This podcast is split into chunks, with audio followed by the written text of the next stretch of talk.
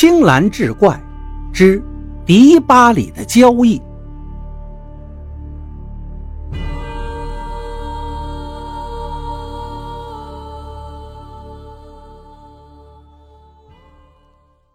小孙从警校毕业，分到了小街派出所。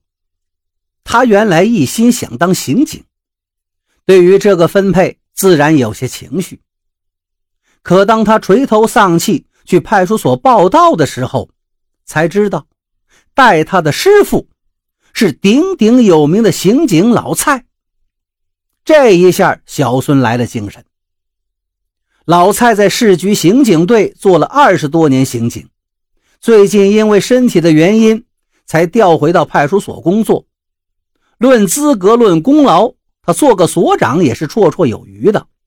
可老蔡说。自己做不了办公室，还是愿意到第一线做个民警更有劲。他还主动要求带新人，于是就成了小孙的师傅。小孙着急跟老蔡学破案子，可老蔡给他安排的第一项任务，竟是熟悉管片的居民和环境。小孙耐着性子在辖区里兜了好几个礼拜。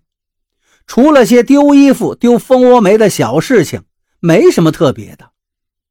这一天快下班的时候，小孙在街上闲转，看到林荫道旁边呢围了一堆人，走过去一看，见这一片有名的无赖滚刀肉，提着个酒瓶子，正冲着一个缩胸塌背的瘦高个子跳着脚的大骂，骂着骂着就脱下一只皮鞋。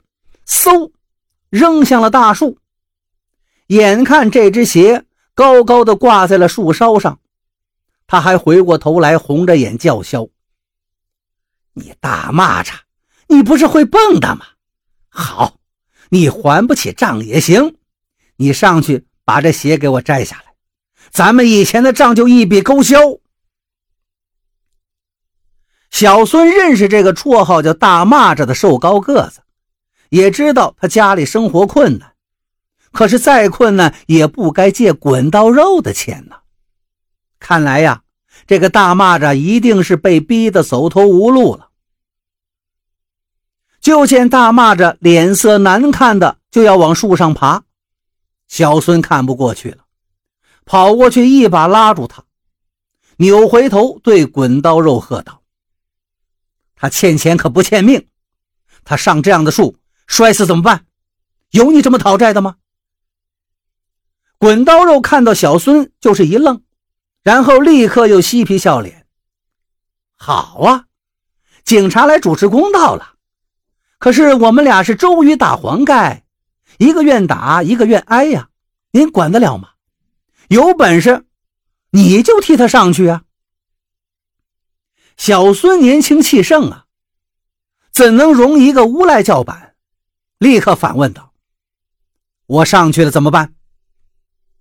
滚刀肉可没真想让他上树，可是话赶话说到这个份上了，他也没法再悔改，于是，一拍胸脯：“你要真上去把鞋拿下来，他的欠账一笔勾销。”小孙立刻追问了一句：“说话算数？”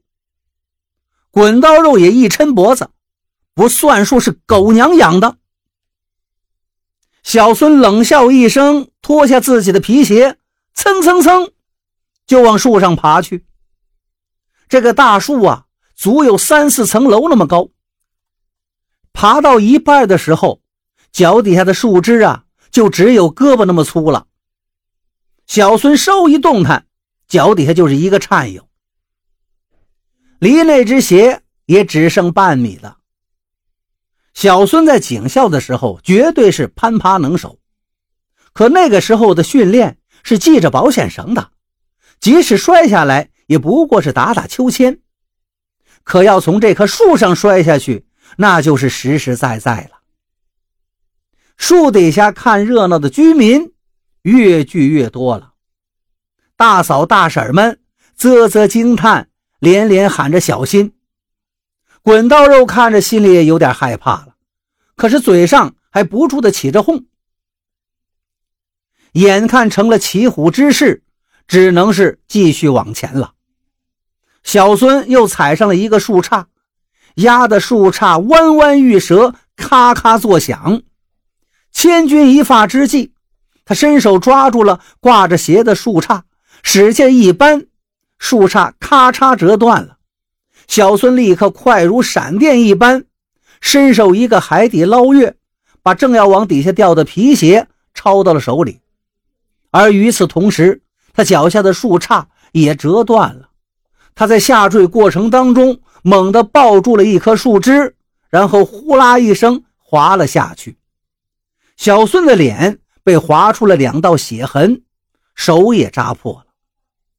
大蚂蚱一见，赶紧跑过来，一边给他擦脸上的血，一边嘟嘟囔囔的道谢。小孙呢，只好跟他客气了两句。等再回头时，滚刀肉已经不见了。